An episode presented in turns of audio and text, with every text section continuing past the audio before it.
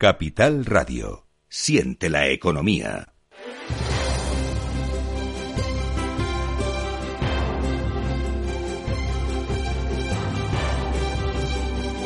En Capital Radio, La Trilla, con Juan Quintana.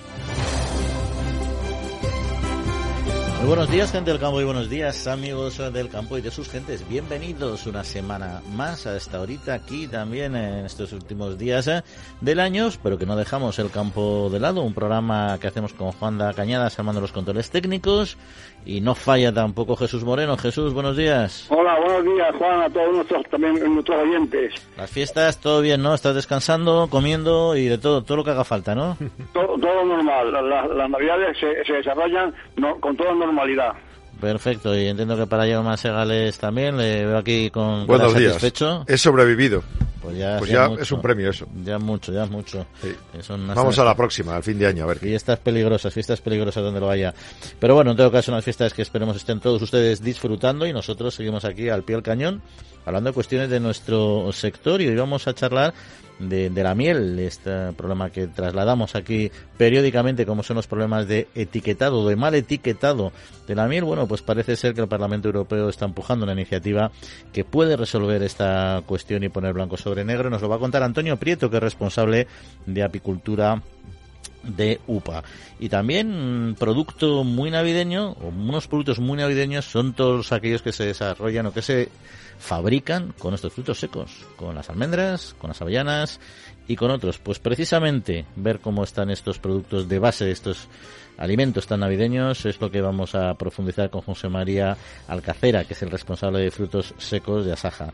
Y la magia, la magia llega también hoy a la radio aquí en La Trilla porque está el Festival Internacional de León, que vive la magia de forma intensa y que se lleva también a los espacios rurales, hasta España medio llena que tanto nos gusta y en la que hoy tampoco nos va a faltar el comentario y el reportaje de nuestro compañero Pablo eh, Maderuelo que nos va a contar un interesante proyecto ubicado en Villafranca de Barros en Badajoz. ¿Hablando de qué?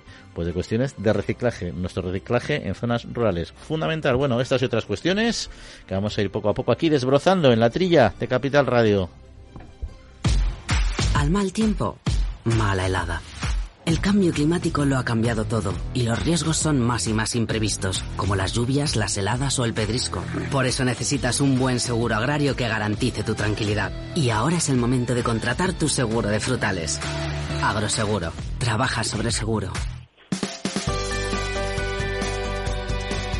Bueno, pues vamos a arrancar, si os parece, Yauma y Jesús, hablando de cuestiones económicas, económicas de nuestro campo y arrancamos con la primera y es la aprobación por parte del Gobierno de la prórroga de algunas de las medidas contra la inflación. Ya les adelanto que hay bastante polémica, bueno, polémica, hay mucha gente que se enfada porque dicen, vale, mantenemos el transporte gratuito para pequeños, para menores, mantenemos también una subvención para el transporte que salga a menos de mitad de precio, combinado entre el Estado y las autonomías, pero por ejemplo la luz va a subir un 5% más y además, o sea, la rebaja primero era del IVA, luego del 10 y ahora es el 5% solo, con lo cual pagas un 5 más y además también el impuesto de cogeneración que hasta ahora estaba congelado lo van a añadir, con lo cual pagaremos un poco más por la luz.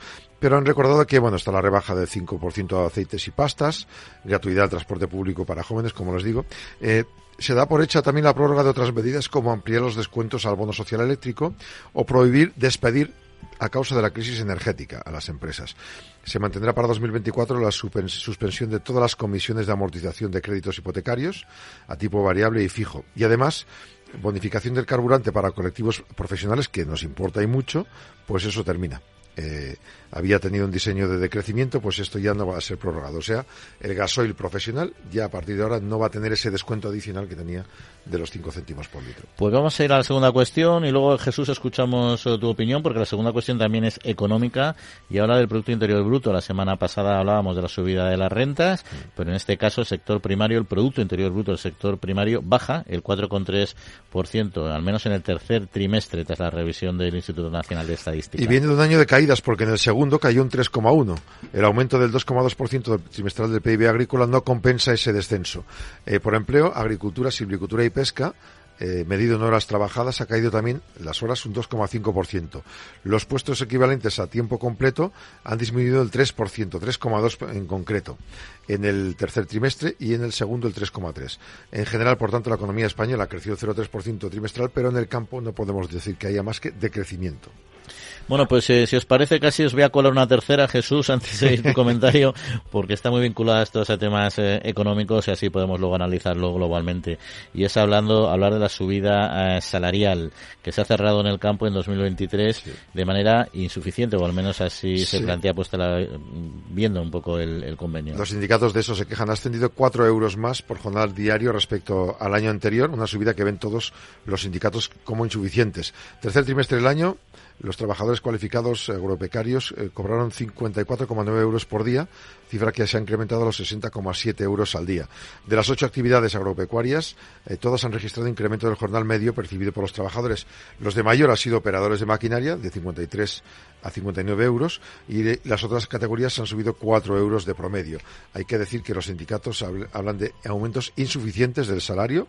El convenio concluye, el año concluye con siete convenios de ámbito inferior firmados con actualización salarial, el resto no. Soy cobertura 22.000 trabajadores. Y según datos de los sindicatos, eh, estos incrementos de los convenios han subido el 3,4%, muy poquito por encima del IPC final del año, no así al principio que era mucho más alto. Por tanto, está muy por debajo del 8% del salario mínimo interprofesional que ha subido en el resto de sectores.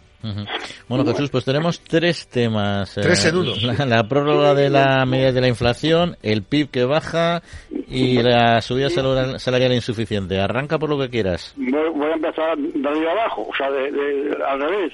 La, la, primera es la última. Lo de salario, eh, eh, la subida de salario en el campo. Oye, eh, ¿sabéis que, que, se han ido 15.000 españoles a la vendimia a Francia y, y que han cobrado 11 11,5 euros la hora, que supone 10 horas 115 euros, que es el doble de los, 60 que tenemos aquí en España. ¿eh? Ya es verdad que la se, paga un poco más, pero estamos todavía muy, por debajo de los salarios que hay en el resto de Europa. Esa es la primera. El PIB, eh, vamos a ver, eh, ¿quién, ¿quién, maneja el, INE? Porque vamos, ya estamos cansados de, saber las cifras que da el INE. Yo, no me fío. ¿Qué, qué pone? ¿El 4,3 que ha bajado? Yo le, le va a subir un 2 o un 3 más. Eso seguro. Y ahora vamos a la primera. La primera este, de este país subvencionado, todos los socios del gobierno, los que componen el Frankenstein, es como los niños de, una familia. Echa la carta a, los Reyes Magos y cada uno pide pide lo que quiere o lo que, o, lo, que conviene a su electorado. El Bildu, contentísimo. No se puede desociar en los pisos eh, eh, vulnerables. Si quieren, quieren que marcar la vulnerabilidad. ¿Qué pasa con los pisos de alquiler? Que la gente no los alquila. Si, si no puedo echar a, que no me paga, ¿para qué lo voy a alquilar? Y si lo alquilo, le subo el doble y, y, y exijo unos avales, eh, eh, en fin, que, que, es contraproducente de todas estas medidas. No digamos la, presidenta de, de Sumar, el bono social, eléctrico, lo conseguido se puede pagar a un parado seis meses aunque tenga trabajo. O sea, el trabajo más, seis meses el paro. O sea que no, yo creo que estamos subsidiados un poco, ¿no? Y, sin embargo, vamos a ver, eh, el transporte gratis en cercanía, bueno, si, si, si cercanía no sabería, pero ¿y los que no tienen cercanía al lado y tienen que ir con su coche al trabajo todos los días? No, no tienen la subvención que, que tenían a carburante. Quiere decir que esto es muy bonito por encima, pero luego hay mucha gente también que, que, que, no le llega eh, estas ayudas, ¿eh? Sí, sí, sí, ahí son temas económicos eh, que es verdad que, nunca yo a gusto de todos tampoco en las ayudas, pero mira, lo que mencionabas del PIB en el fondo, eh, al margen de que, bueno, que yo sé que tú no eres un, un firme defensor de los datos públicos en cuanto a estas estadísticas, pero tiene, tiene, un cierto sentido, porque la renta agraria puede haber subido, porque han subido determinados eh, valores, ingresos, etcétera, pero es verdad que el valor de los alimentos ha crecido, puede aumentar el PIB, pero se ha reducido el consumo bastante. Y, además les ha subido los precios a ellos a la hora de producirlos. Tú facturas más, pero también estás pagando más en gastos. Exacto, pero bueno, al final aquí está la, la, información y luego los datos estadísticos, como siempre, pues hay que saber interpretarlos estudiarlos y sobre todo entender cómo se cómo se, han obtenido. Lo que es importante siempre es eh, las comparativas, las evoluciones, porque esas en principio sí que se hacen desde una misma, una misma metodología. Vale, pues vamos a dejar aquí este primer bloque de análisis eh, económico y vamos a entrar ya en materia con algunas otras cuestiones, como por ejemplo el tema de la miel, que siempre es un asunto aquí calentito en este programa.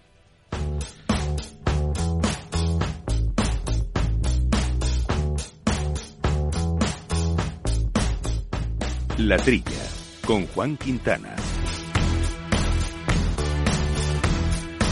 Bueno, pues eh, lo decíamos, seguimos en la trilla siempre de cerca el asunto de la miel, las mieles foráneas, el etiquetado, la trazabilidad eh, y por supuesto cómo ello impacta en nuestro sector de la apicultura. Y parece ser que, bueno, estas últimas semanas ha habido noticias positivas desde Bruselas, desde el Parlamento Europeo y se puede llegar a modificar la normativa de comercialización y etiquetado de la miel, también de zumos de frutas y mermeladas. Y cuando se apruebe en el, en el etiquetado de la miel, pues sería obligatorio especificar el país de procedencia y en el caso de que sean mezclas, el, incluso el porcentaje específico de cada una de ellas contenida en los envases, que son las grandes cuestiones que siempre ha demandado el sector. Antonio Prieto es responsable de apicultura de la Unión de Pequeños Agricultores de UPA. Antonio, muy buenos días. Hola, ¿qué hay? Buenos días. Bueno, porque al final todo esto responde también a una demanda del sector para evitar un cierto un cierto fraude o desinformación, eh, bueno, fraude también entiendo yo, ¿no? En el sector de la miel, ¿no? Con el tema de las mezclas. Bueno, llevamos muchísimo tiempo demandando esto por dos motivos fundamentales. Uno, por el propio fraude que puede haber, que no sabemos qué es lo que hay en cada tarro, y después por darle muchísima más información a nuestro consumidor, que finalmente producimos alimentos para que un consumidor lo pueda, lo pueda degustar, comer o, tener en su, en su casa, en su mesa. Por lo tanto, lo que queremos es que haya una información mucho más veraz, mucho más real y, desde luego, ajustado a lo que hay en cada, en cada tarro. Después de mucho tiempo de reivindicaciones, uno entiende que hayan dado el paso en Europa, pero ¿por qué cuesta tanto que entiendan los responsables de todo esto que eso era necesario desde el primer minuto? Bueno, porque lo, o así lo, lo entendemos estos productor, que los lobbies que hay de la, de la industria y de la gran distribución, pues son mucho más fuertes que lo que podamos tener la, la producción. ¿Cuándo se ha dado este paso? Cuando hubo el año pasado una serie de, muestras que se analizaron en la Unión Europea, concretamente 322 muestras a nivel europeo y el 46% no eran miel. Por lo tanto, ya si ante eso la Administración, la Comisión Europea no pone pie en pared y dice vamos a hacer algo por este sector, ya sería lamentable que casi el 50% de la miel que entraba o de, de lo que decía que era miel de, terceros países venía como, como que no era miel, era miel fraudulenta, entonces claro, han tenido que tomar una decisión por narices, como se suele mm. decir, es decir, ya imperaba mucho más lo que había por fuera que las propias ganas que pudiera tener la, mm. la comisión. Oye, Antonio, si, no era miel, ¿qué, ¿qué, has dicho que era entonces esos productos que pues, entraban? sucedanios de miel, o ah. azúcares, o glucosa, o, melazas que hay por ahí que no son lo que es lo mismo la, la melaza que puede tener nuestros nuestros árboles como el, la encina, el roble, el castaño, todo esto, sino que eran una serie de mezclas, en todo caso eran adulterantes, o sea, edulcorantes, más que cualquier otra cosa que venía de, de la miel. Y en cuanto a la trazabilidad, entiendo que con esta futura normativa y se quedaría bastante más eh, transparente todo el proceso productivo y sobre todo cada consumidor sabría exactamente ¿no? qué, miel va a consumir y ya decidiría pagar lo que, lo que cada uno valorara, ¿no? Efectivamente, nosotros lo que estamos pidiendo es claridad y luego cuando haya una claridad y haya una información, el consumidor decidirá qué es lo que quiere comprar. Si quiere comprar la miel de China, con todo respeto, pues comprará miel de China que costará dos euros un tarro o comprará miel de, de España o de Europa que costará 8 euros el tarro. ¿Por qué? ¿Dónde, está esa diferencia? Pues justamente en los métodos de producción, en los tipos de miel que haya, qué miel es la que viene de allí, cómo viene. Entonces, eso es la segunda parte de todo este etiquetado. No solo ya que ponga eh, la mezcla que pueda haber, sino que realmente se va a dar un paso importante, y yo lo, lo enumero cada vez que hay, que se van a establecer, se va a hacer una lista de los establecimientos, es decir, de las industrias, de las empresas que van a exportar y se tiene una referencia del país de origen donde esa miel se exporta, cosa que hoy no existe. Viene miel de China o de México, pero no se sabe de dónde viene, de qué establecimiento viene. esta nueva normativa, este cambio que va a haber, va a decir también que va a haber eh, una referencia, una, o sea, un listado de los, de los establecimientos que exportan. ¿Qué significa eso? Pues que si hay cualquier adulteración o cualquier cosa sucedáneos de miel, se va directamente al establecimiento que hay, no a un país. Mm. Luchar ahora que toda la miel de, de China es mala, o de Argentina, o de Uruguay, o de Paraguay, pues es como un poco absurdo, mm. porque no sabemos cuál es el punto de origen. Lo que se quiere hacer también es poner que saber exactamente qué establecimiento, qué industria, qué empresa lo exporta, cosa que hoy lamentablemente aún no lo tenemos. Claro, porque entiendo que igual que nos pasa a nosotros, en cualquier país puede haber gente que haga miel bien hecha y, otro, y otras cosas. Hay un mínimo de calidad para la miel, es decir, tiene que tener X porcentaje de miel de abeja y lo demás, hay un porcentaje X que se pueda añadir de, no sé, de jarabes o de azúcares. La miel tiene que ser 100% de abeja no hay más, o sea, no hay ninguna historia. Otra cosa es las mezclas, pero las mezclas de mieles de diferentes, de, diferentes plantas o de diferentes países. Pero la miel tiene que ser 100%, no hay, no hay un porcentaje. Cuando se habla de mezcla, se habla de mezcla de otras mieles, de otro tipo de mieles, mm. con otras características florales, no de otra cosa que no sea miel ahí ni entra el, azúcar, ni la, fructosa, ni glucosa, eh, todo esto destroza, nada de ningún producto edulcorante puede mezclarse con la miel. Se pueden mezclar diferentes mieles.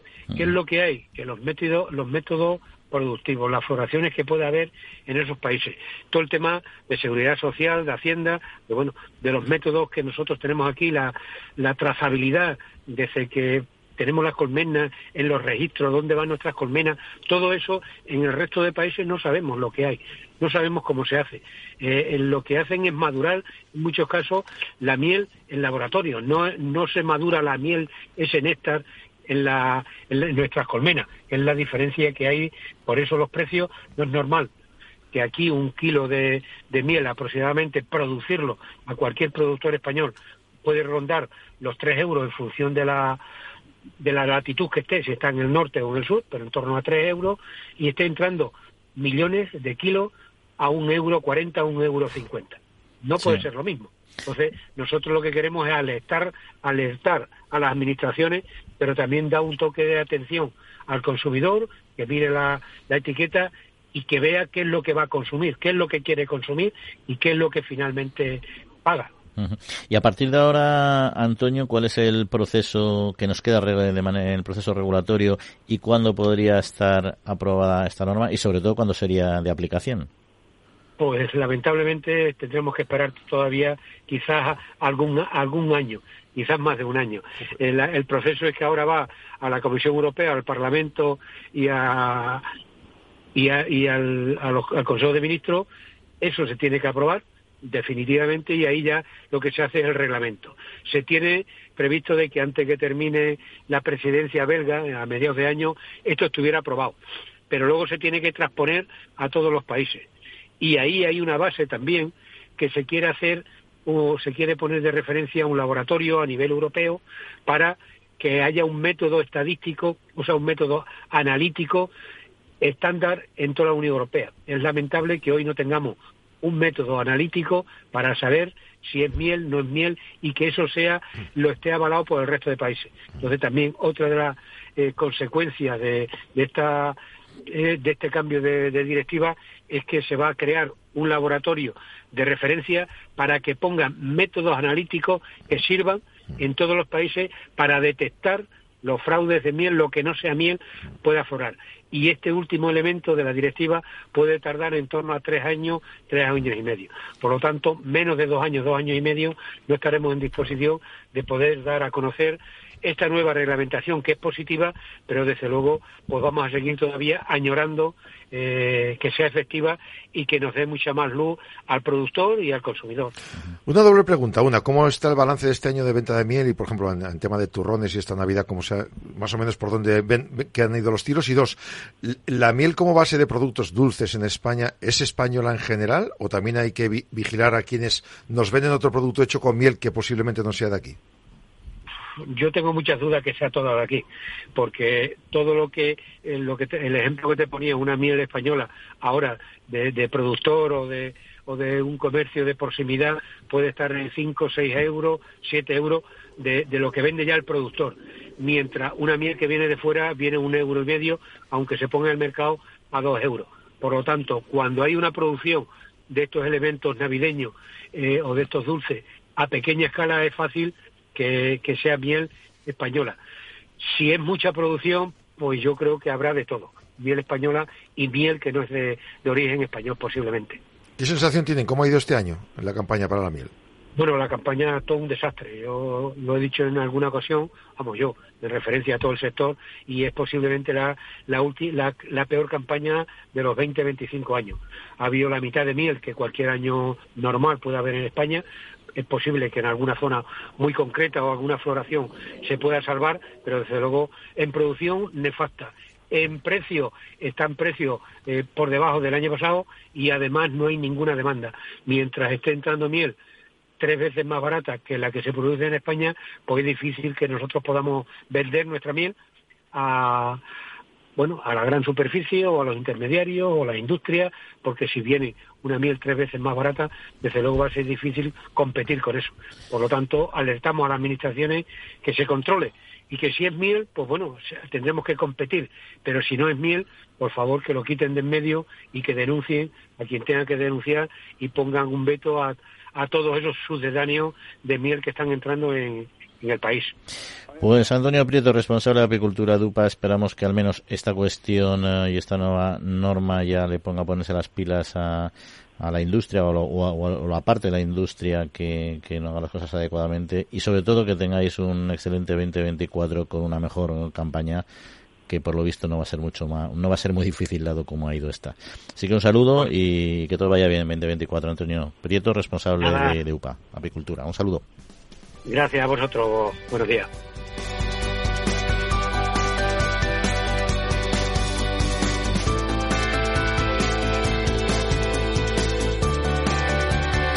La Trilla, con Juan Quintana.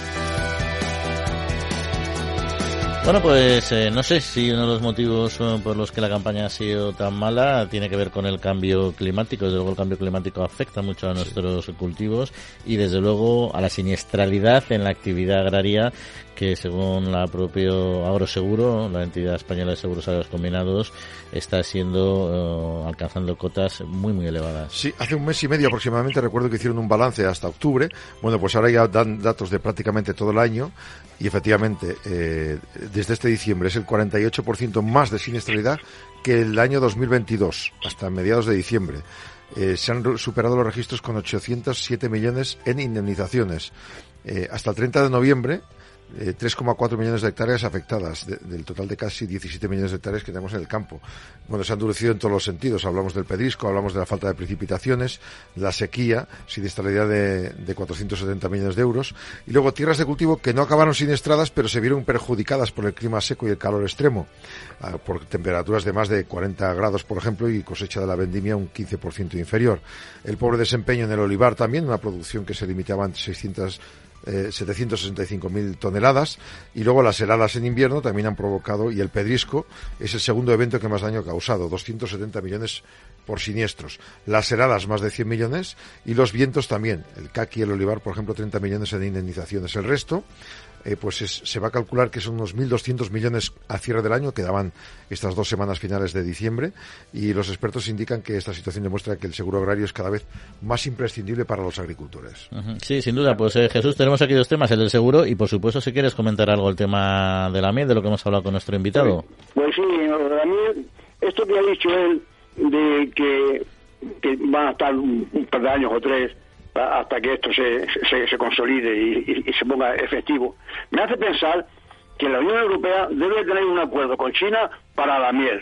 Y ese acuerdo hay que desmontarle, porque, porque no es lógico es lógico que, que tarde. Si, si el Parlamento ya, si, si la, la Comisión ya, ya se ha mostrado eh, favorable a este cambio, si, está demostrado, han hecho 300 y pico eh, análisis y era miel falsa. Pues, pues, ¿qué más quieren para poderlo eh, marchar ya? Me temo que haya un acuerdo previo, porque si, no, no es posible que con, con un porcentaje del 1% de miel europea pudiera poner en el frasco miel de la, de, la Comunidad Económica Europea. O sea, el 99% de, China y el 1%, eh, eso, eso, es como está actualmente. Actualmente la miel que pone eh, el, un miel de la Comunidad Económica Europea puede tener el 5% de, de, de la Comunidad Económica y el 95% de, de, de China. Que, sí, y además había una cosa que comentabas, eh, Jauma, precisamente el tema de, dentro de, del etiquetado, etcétera, que aquí hay, eh, igual que ha pasado en otros, o sea, cuando, cuando no es miel, que es lo que decías tú, puedes tener otros compuestos, entonces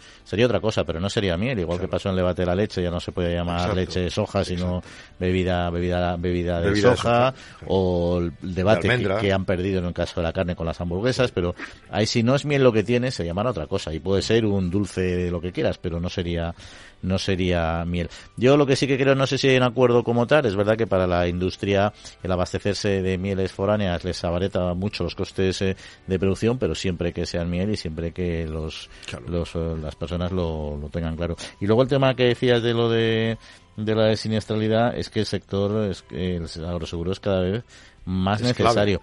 Pero también hay que tener cuidado porque estos cambios eh, climatológicos tan intensos pueden desequilibrar un sector como es el del seguro agrario que es muy delicado, o sea, porque llega un momento en que, bueno, ahora mismo están mm, apoyados fundamentalmente con fondos públicos, pero un 50% lo tiene que poner el productor.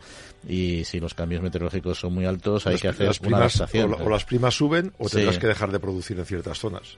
Hombre, igual que cuando tienes uh, la, un coche te hacen seguro y te estudian la edad, la edad del coche, eh, la, la, los inspectores te, investigan el coche. Entonces, con, con arreglo a eso, pues se hace la póliza. Entonces, yo creo que yo creo que esto tira tira a que a que, a que eh, ese sistema de todo todo, todo se, lo, sacamos al cambio climático. Que efectivamente mm, es por esto no porque hay que ver lo, que se ha pagado lo que se ha pagado por, por lluvias excesivas y, y, por, y, por sequía. Es curioso eh se ha pagado por mucho agua y heladas y, y, y, por poco agua. Quiero decir que esto seguramente tendrán, que revisarlo y, y, subir las pólizas o, o, si no, el Estado que, en vez de 50 ponga más de 50. Bueno, pues hay otras cuestiones de actualidad que tenemos aquí en la mesa. Hay que hablar del aceite de oliva, de las ventas, hay que hablar de propuestas de nuestro gobierno a Bruselas, pero vamos a hacer dentro de unos minutos porque antes queremos hablar de nuestro sector de los frutos secos.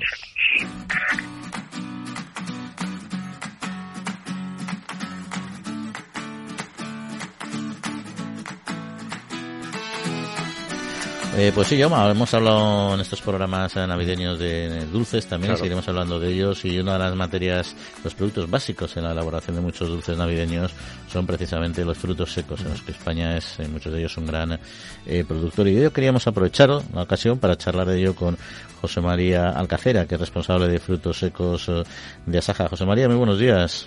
Hola, muy buenos días. Bueno, cuando hablamos de dulces eh, navideños, hablamos de frutos secos eh, prácticamente siempre. ¿Cuáles son? Bueno, la almendra yo creo que, que es por todos conocida, ¿no? Evidentemente no, pero ¿cuáles son, además de la almendra, otros frutos secos que formen parte también de esta gastronomía, gastronomía típica de estas fechas? Pues a ver, eh, además de la almendra, las nueces, por supuesto, hace mucho tiempo, la avellana en zonas como Cataluña y bueno, y el resto de España también, también se utilizan para hacer turrón y en otros eh, productos navideños. El pistacho está cobrando ahora mucho interés en muchas zonas, se está poniendo grandes plantaciones en Castilla-La Mancha, en muchas zonas de España, también en Andalucía, Aragón también un poco, Valencia en fin, eh, los piñones. Los piñones es un fruto, no considero un fruto seco, pero es como el oro de, de, los frutos secos, ¿no? A ver, los frutos secos son todos excelentes, cabe, no cabe duda que la almendra es la reina, ¿no? Pero bueno, pero hay otros que también, también las castañas en, en otoño, invierno, también forman parte de la gastronomía, pero bueno, lo, lo dicho, la almendra y el turrón parece que es lo más lo, lo, que más suena y se oye, sí. Y muchos de ellos somos más grandes productores, eh, al menos en, volumen, ¿no? En, en España. Bueno, a ver, eh, se ha sido más grande, pero claro, los demás han crecido más. Mm. Estados Unidos desde los años 60 ha crecido y hoy es el mayor productor mundial, produce más del 80%. Australia, de muy poco tiempo aquí, también está siendo el segundo productor, nos ha adelantado. Y España, pues bueno, en los últimos años sí que ha empezado un poquitín a, repuntar un poco el cultivo y hombre significativo. En Europa pues somos los primeros pero bueno en fin tiene sus luces y sus sombras porque llevamos unos años con los precios ya por los suelos y entonces pues eso está desmotivando mucho el sector. Y un momentito pero, precios por los suelos a pesar de que este año la campaña de la almendra ha sido ha sido muy baja ahí no no se ha podido eh, compensar no, no, no, no. Eh, la, la, campaña ha sido, bueno, no ha, sido floja porque se preveía una buena campaña, pero la sequía y los y el calor excesivo, porque aparte de la sequía, el calor hay que tener en cuenta que ha, ha mermado mucho lo que ha sido la producción y el tamaño del calibre de la almendra y eh, además hay que sumarle que los precios llevan hundidos ya dos, tres, cuatro años que han ido a la baja, a la baja y están hundidos, pero además hay que contar, con que los, los, insumos que utilizamos están por las nubes como nunca. Entonces, pues el sector está totalmente hundido. En el mercado, hablaba usted de Estados Unidos, 80% del mercado mundial. España produce para nuestro mercado y poco más.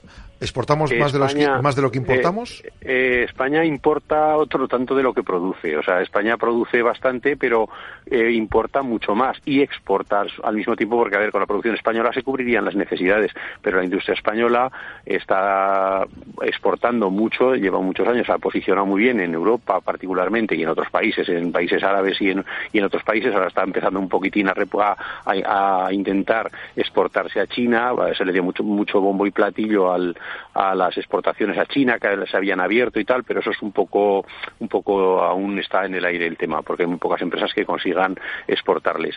Pero eh, a Europa sí tenemos un mercado pues muy potente, Francia, Alemania, eh, son Inglaterra, pues son países que están que están importando mucha almendra española, pero España no produce todo lo que, o sea, no puede producir todo lo que exporta ni consume, entonces pues se trae de, Estados Unidos, de Australia se está trayendo también ahora, ha empezado, se ha reducido un poquitín la, importación estadounidense, pero ese, ese 20% que se ha dejado de traer de Estados Unidos se trae de Australia. O sea, el comercio mundial es, es, muy, es muy complejo. Porque al final si importamos evidentemente de grandes países productores ahora como Estados Unidos o recientemente de Australia como comentaba es porque ahí la, la, productividad es, más alta evidentemente no se puede compensar de alguna manera eh, con producciones más de tipo ecológico porque en concreto en almendra hay un porcentaje muy alto de producción ecológico ya en España para diferenciar sobre todo pero fíjate, en sí la almendra española sin ser económica, si es una almendra convencional, que, que, que vamos, estamos eh, muy, muy, muy controlados en cuanto a lo que se les aporta en los fitosanitarios y esto es una almendra muy, vamos, está muy, muy regulado todo lo que se echa, pero eh, es, ya de por sí la almendra convencional, como digo, es muy superior en calidad a la estadounidense o a la australiana, porque la mayor, mayor producción hay veces que implica menor calidad. Pero el tema de la ecológica, me alegro que me preguntes esto, porque sí que se ha apostado mucho y yo creo que está en torno al 20% de la superficie o cerca de la superficie española en cultivo ecológico, con unas eh, exigencias tremendas, porque el, cultivar de forma ecológica pues conlleva mucho trabajo, mucho, mucho estar encima del almendral y llevamos unos años que particularmente en los dos últimos el precio de la ecológica se ha hundido. La razón parece ser que Estados Unidos, que importaba almendra ecológica española, se autoabastece ya e incluso exporta, mm. y que la crisis que estamos viviendo en, en toda Europa, pues entonces Francia y Alemania, que eran países que importaban mucha almendra ecológica, parece ser que se ha frenado y hay muy poca demanda de almendra ecológica. De hecho, los productores de ecológica están teniendo, aparte de que el precio se ha reducido también mucho más, incluso en proporción que la convencional, pues están teniendo muchos problemas para colocar esa almendra en el mercado. O sea, cosa, cosa un poco extraña, ¿no? Muy chocante, sí. Más allá del consumo regular durante durante el año, que muchos tomamos frutos secos, en épocas de fiesta uno pues, se esfuerza un poco más y compra. ¿Hay diferencia organoléptica en frutos secos o derivados como el turrón o los dulces? ¿La gente lo valora en, el supermercado? ¿Busca primero el producto nuestro cuando se va a estirar un poco más para una fiesta importante? Pues eh, la verdad es que no, porque eh, incluso en el turrón el porcentaje de almendra que entra, que es pues por ejemplo el almendra, el turrón de Gijona, que tiene un porcentaje de almendra eh, tremendo y debería ser almendra española, pues no necesariamente la denominación de origen no exige que sea almendra española, sino puede ser de otros de otros orígenes, pero que se fabrique el turrón en Gijona, esa sí que la exigen, pero puede ser almendra estadounidense.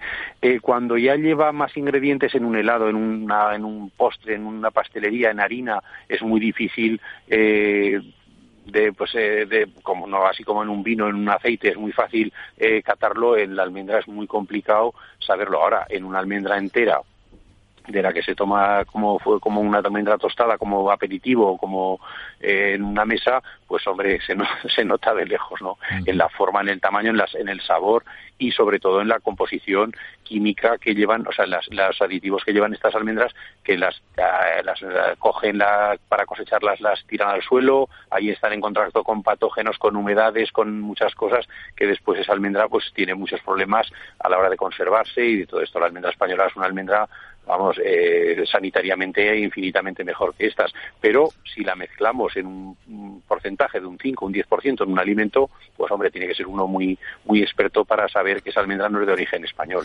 Lo que pasa es que yo creo que eso no es, digamos, no es responsabilidad de, del consumidor, porque como decía, por ejemplo, el tema del turrón de mm. Gijona, bueno, la normativa un consejo regulador, pues te puede, puede efectivamente establecer esta cuestión que ha planteado que para muchos consumidores será extraño, pero bueno, están en su derecho. lo, que sí es importante, pero yo, creo que lo que sí que es importante no, no, no es tanto que esté o no esté, la o sea, que pues, se puede hacer en otra almendra de Estados Unidos, por ejemplo, sino que el consumidor cuando compra el producto sepa que esa almendra es estadounidense simplemente y luego ya él decida si la quiere la almendra eh, española. exactamente. Pues mira, decir además, quiero añadir que en la última reunión que mantuvimos con el Ministerio, de, nos, nos convocó el Ministerio y entre uno de, las, de los puntos que se tocaron fue que eh, ha conseguido el Ministerio de Agricultura español que se, se obligue a etiquetar la almendra española como almendra española. Pero claro, eh, como producto natural, o sea, la almendra en cáscara, no procesada, no en un ya cuando en el momento que se ha procesado, se ha descascarado, ya no, simplemente cuando la almendra está en cáscara, que son cantidades muy pequeñas las que se comercializan así. Y entonces ahí sí que debe ir etiquetado, que debió ser una batalla dura en Europa, pero en Bruselas, pero al final lo consiguieron. Pues claro, es un primer paso para que por lo menos se diga que la almendra esa es española, pero tiene, tiene que ser una almendra en cáscara, simplemente pues como se llegan las nueces que las coges del supermercado y eso y eso ese formato no está muy muy muy extendido. Muy bien, pues eh, gracias por aquí acercarnos al sector, aclarárnoslo. Ya hemos completado con el tema de la miel que habíamos hablado antes, también con esos problemas también de etiquetado. hecho para esta fiesta. Y con problemas similares, algunos de ellos en cuestión de etiquetado, y se van haciendo avances. En fin, Antonio Prieto, responsable, eh, perdón, José María Alcacera, de Frutos Secos eh, de Asaja. Pues muchas gracias por atendernos y sobre todo que tengan muy buena salida y entrada de año. Muchas gracias a vosotros.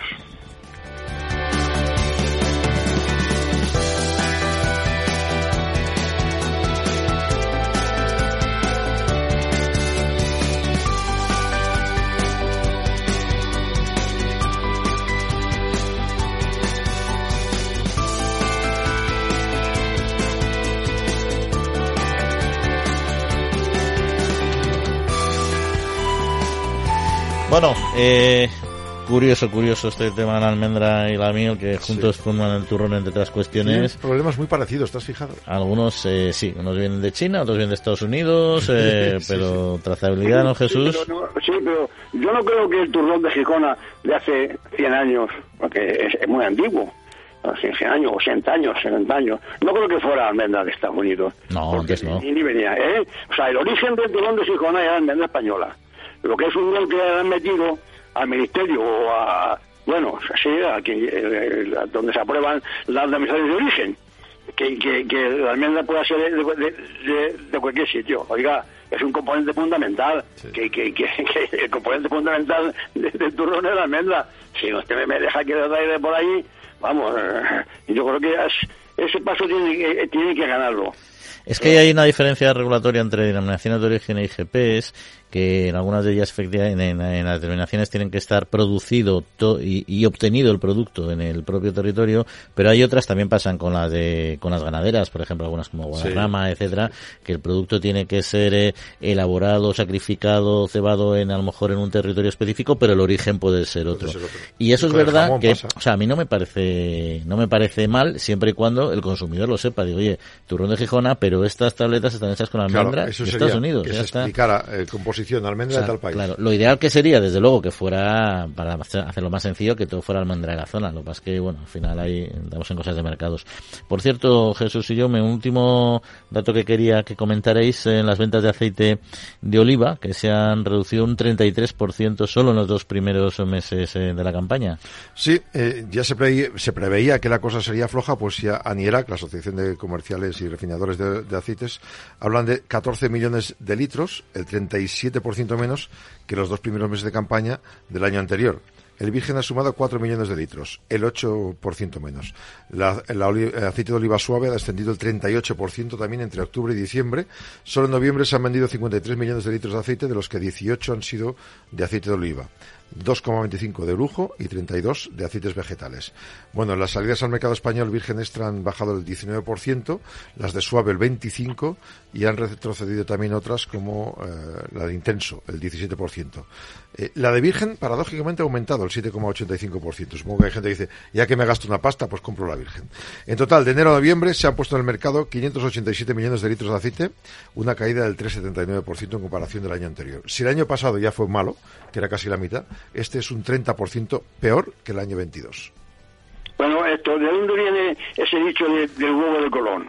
Pues, eh, pues, pues, aquí hay que aplicar lo del huevo de Colón. Si, vamos a ver, si, si está a 14,50 un de, de aceite de oliva virgen extra y, y, y, está a la mitad, bueno, o menos a la mitad, un aceite de lujo, que también es de, de, oliva, y no digamos el de girasol, pues a estos precios la cosa es de huevo de Colón. Ha bajado lo de aceite de oliva el suave, el, aceite de oliva virgen. El virgen ha bajado el virgen extra porque el virgen, que es una mezcla de refinado y de, y de virgen extra, ese es el que ha subido porque la gente claro, lo sustituye porque más, es más económico. hombre, es que vale mm. bastante menos que, que, que, que, el extra. Y claro, y, y, no digamos lo de, lo, de semilla. Oye, un aceite del, que no oigo hablar es el de pepita de de, de, pepitas, eso de... Semillas. El de semillas, el de girasol y todos estos. Sí, bueno, el de girasol, sí, pero pero eh, y también de, de, la uva, la, el, el, de la uva, las pepitas se, se hacía aceite de eso. Había una industria en, en Tárrega, de, los hermanos Pons, que hacían una cantidad de, aceite partiendo de, la, de la granilla de la uva. Sí, sí, sí. Ahí está, no sé, se aprovecha todo. Cuestión es la calidad que al final eh, consigas y para qué lo uses, sobre todo. En fin, pues vamos a continuar hablando de otras eh, cuestiones, que la Navidad es mágica y esperemos que lo sea el 2024. Hay mucha gente que se ocupa de recordarnoslo.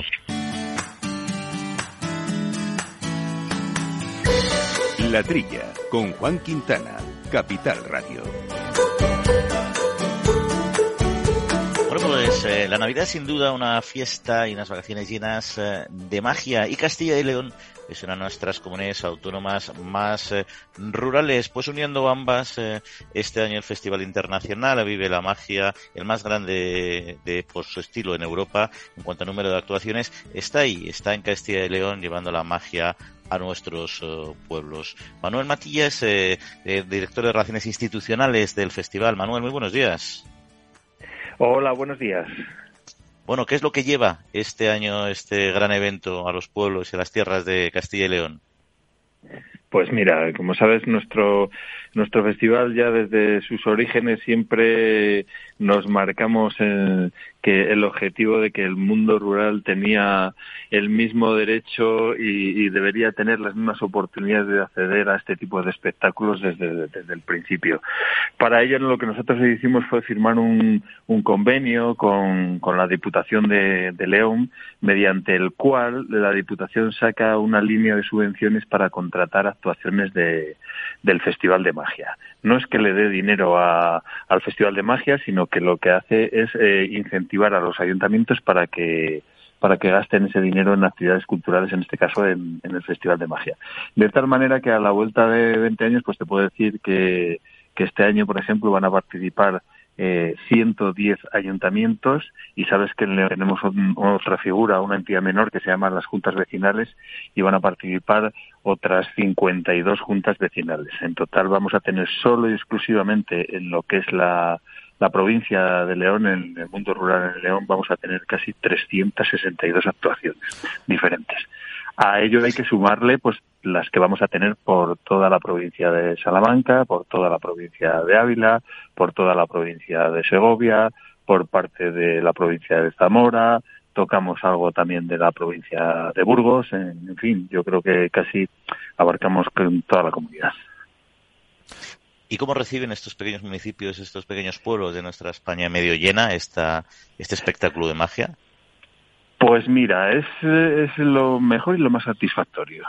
Llegar a, a un pueblo en el que hay 80, 90 vecinos y ver ese día a los 80, 90 vecinos allí todos juntos compartiendo en familia la actuación de un mago, te puedo decir que es de las cosas más gratificantes que una persona puede tener. Para los magos también, ¿no? Porque imagino, vale, van a la gran gala, eh, disfrutan de, de, los grandes espacios que tiene lugar en el Teatro Auditorio de León y otras cosas más, pero resulta que ir a un pueblo pequeño igual a ellos también les llena un poquito de ilusión. Pues la verdad es que sí, mira, y además eh, una de las cosas que nos dicen el, la mayoría de los magos es que qué gran idea hemos tenido en poder acercar las mismas actuaciones que se ven en las grandes ciudades, poderlas llevar a, a la gente de los núcleos rurales y de los núcleos rurales que viven en invierno, porque no nos olvidemos que los pueblos, o los tejados, no se caen gracias a la gente que vive en los pueblos en invierno. En verano vamos los de las ciudades allí a divertirnos, a disfrutar, pero si no fuera por las personas que viven en invierno en los núcleos rurales, pues desde luego no, no, no estarían en pie la mitad de las casas. ¿Cómo se ha conseguido llegar a 20 ediciones? Claro, al principio debía ser mucho más difícil. Ahora imagino que muchos de estos magos y muchos de estos municipios ya están esperando que llegue la fecha, ¿no? Pues mira, eh, te puedo decir que la gran mayoría, cuando te hablo de la mayoría, más del 70% de los pueblos nos encargan ya la actuación, nos ponen el día y la hora de un año para otro. O sea, no esperan a que la Diputación saque, saque la convocatoria para, para poder acogerse a la subvención y poder contratar a un mago. Al revés, ellos mismos eh, se dirigen a, nosotros, nos llaman y decimos, este año, por favor, que el día 25 va a caer el lunes, preferimos eh, el lunes que no el, el domingo 20, el sábado 23 o el miércoles 27. O sea que ya te digo que lo reciben con, con, con grandísimo afecto, con muchas ganas y nosotros estamos plenamente satisfechos de ello. Los magos hay nacionales y hay internacionales que llegan aquí eh, y además con una cartera de, de, servicios muy importante y con varias especialidades distintas, ¿no? Eh, eh, estos también se pactan con mucho tiempo, imagino.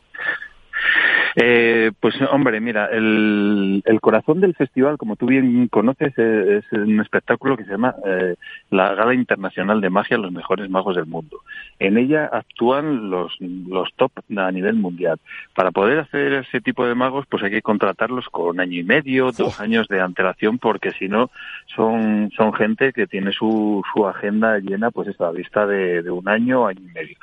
Nosotros además tenemos el hándicap de que somos los competidores, o ellos son competidores nuestros, eh, del Circo del Sol. El Circo del Sol se le conoce por, por lo que son, por lo que es el circo contemporáneo. Pero el Circo del Sol tiene otra línea que es un de, dedicada a la magia, ¿eh? tiene tres compañías, dos que, que están viajando constantemente por Estados Unidos y por Canadá y otra que viaja por Europa y y Asia, personalmente van a ciudades de más de 3, de 3 millones de habitantes, pues esos son nuestros competidores, contra esos competidores, porque siempre vamos a buscar a los mismos magos. De hecho, te puedo decir que no en una ocasión, sino en dos, en tres, sino hasta en seis ocasiones, eh, nos han levantado algún mago a última hora, pagando la cláusula de rescisión como los jugadores y sin poner ningún tipo de problema. Y ya, eh, una pregunta, es, no sé si es complicada y no siendo yo no entendido en magia, eh, y pero las veces que hay espectáculos es verdad que hay mucha tipología y mucho tipo de, de, espectáculos y de trucos diferentes. Eh, ¿Qué es lo que más les gusta hoy en día eh, en cuanto a espectáculos o a tipología de trucos? ¿Qué decir, de, el mito ese, lo del conejo, las cartas? Yo no sé, es que yo he visto espectáculos que son impresionantes. No, no sé qué es lo que realmente busca o quiere el, el espectador. Mira, eh, última, en, a nivel mundial lo, eh, lo que más eh, gusta es la, la magia de, de, escenario, es decir, la que se produce allí dentro de, de, los grandes teatros o pequeños o medianos teatros. David Copperfield, ¿no? Por ejemplo. En España estamos muy acostumbrados y nos gusta muchísimo y nos encanta a todos y somos los fenómenos número uno a, a nivel mundial, que es la magia closal, la magia de cerca, por aquello de Tamarit, ¿no? Hizo sembró mucha escuela. Actualmente eh, en España cada vez gusta muchísimo más la, magia de escenario. Prueba de ello la tienes mismamente aquí en León, que el, el espectáculo que tenemos nosotros es la, la Gala Internacional de los Mejores Magos del Mundo. Se venden 12 sesiones que es el único sitio donde pasa en España y, y, en Europa, en prácticamente 24 horas y las entradas se sacan a la venta tres meses antes de que, de que, de que empiece la primera sesión.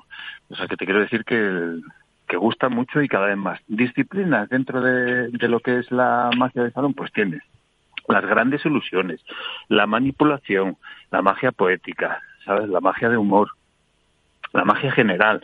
O sea, hay muchas disciplinas. De hecho, no sé si serás conocedor que los magos, la comunidad mágica a nivel mundial, cada tres años, no cada cuatro como las Olimpiadas, ellos se reúnen cada tres años, celebran una especie de Olimpiada.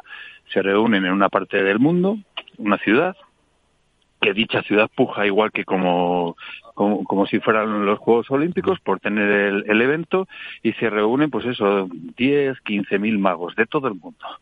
Y allí tienen dos cosas. Primero, eh, hay conferencias, hay intercambio de juegos, hay venta de trucos, pero lo que hay es que se presentan eh, a las diferentes disciplinas de la magia, se presentan a concursar.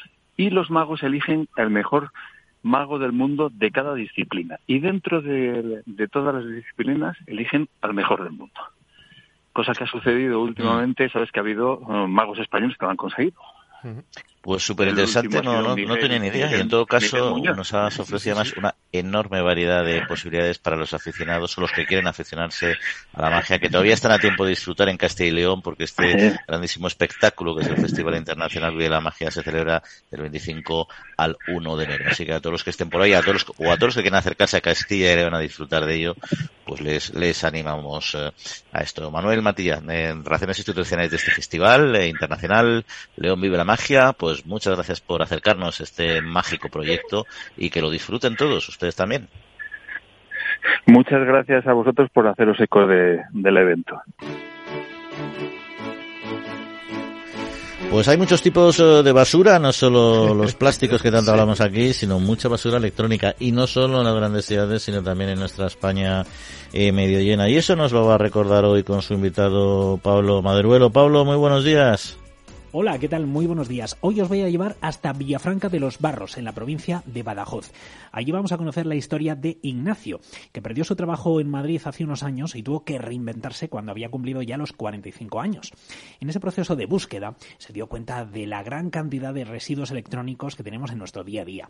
Monitores, ordenadores, teléfonos, DVDs, con sus correspondientes cargadores, cables, etc.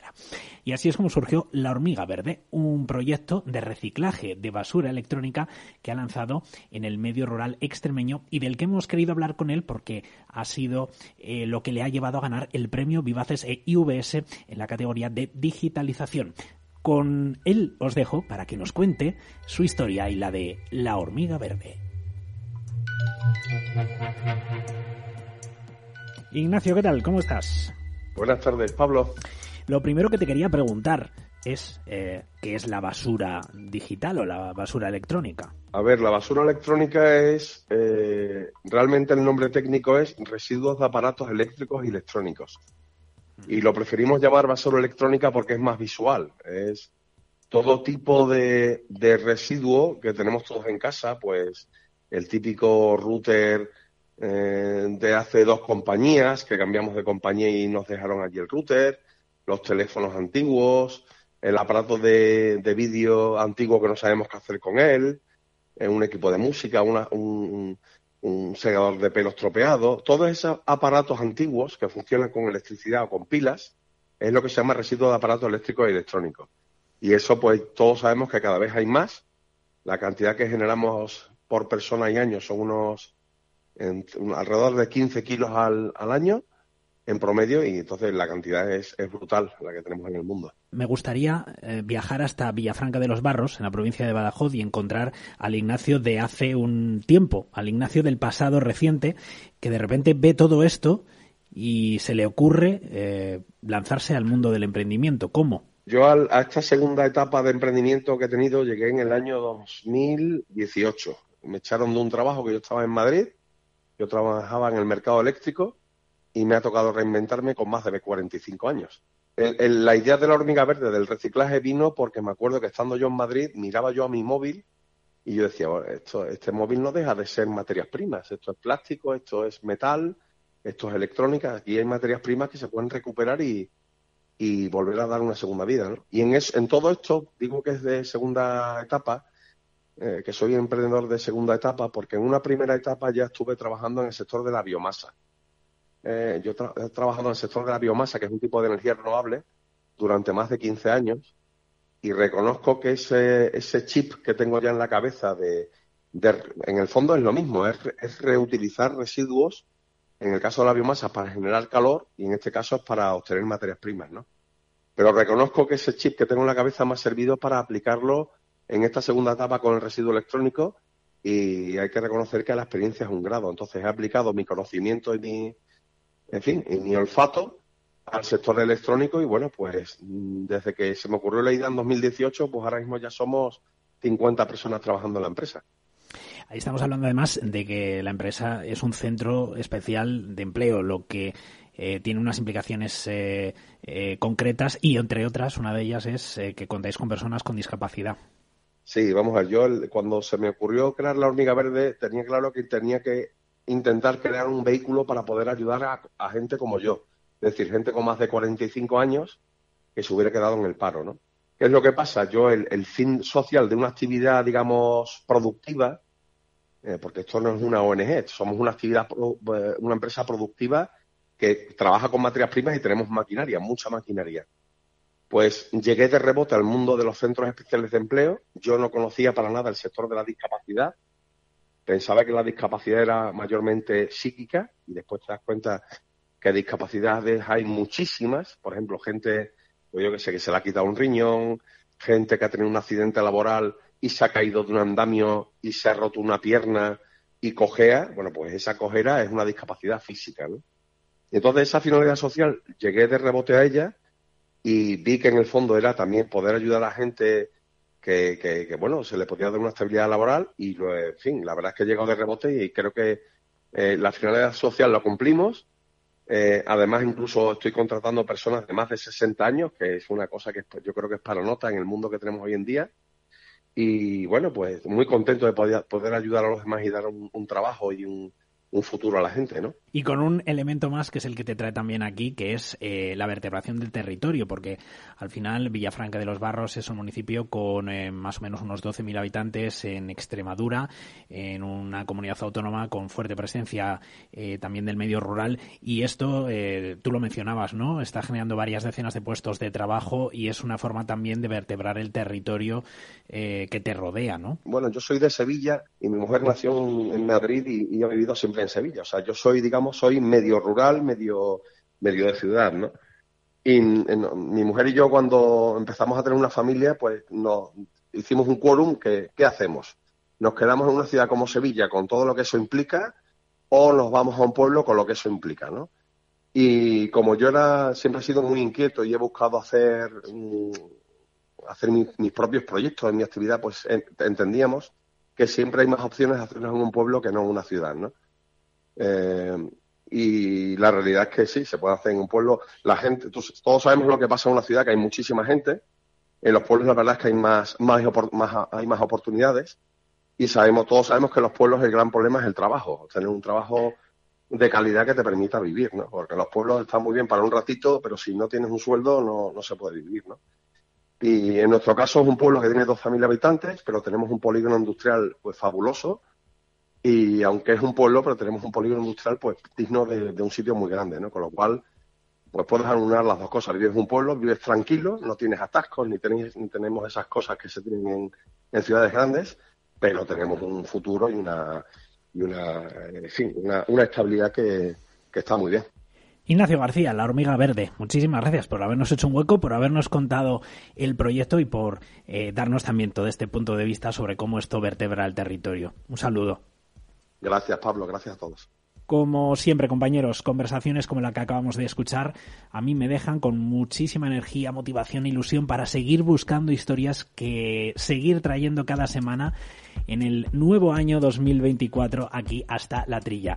Que tengáis muy buen fin de semana. Un abrazo.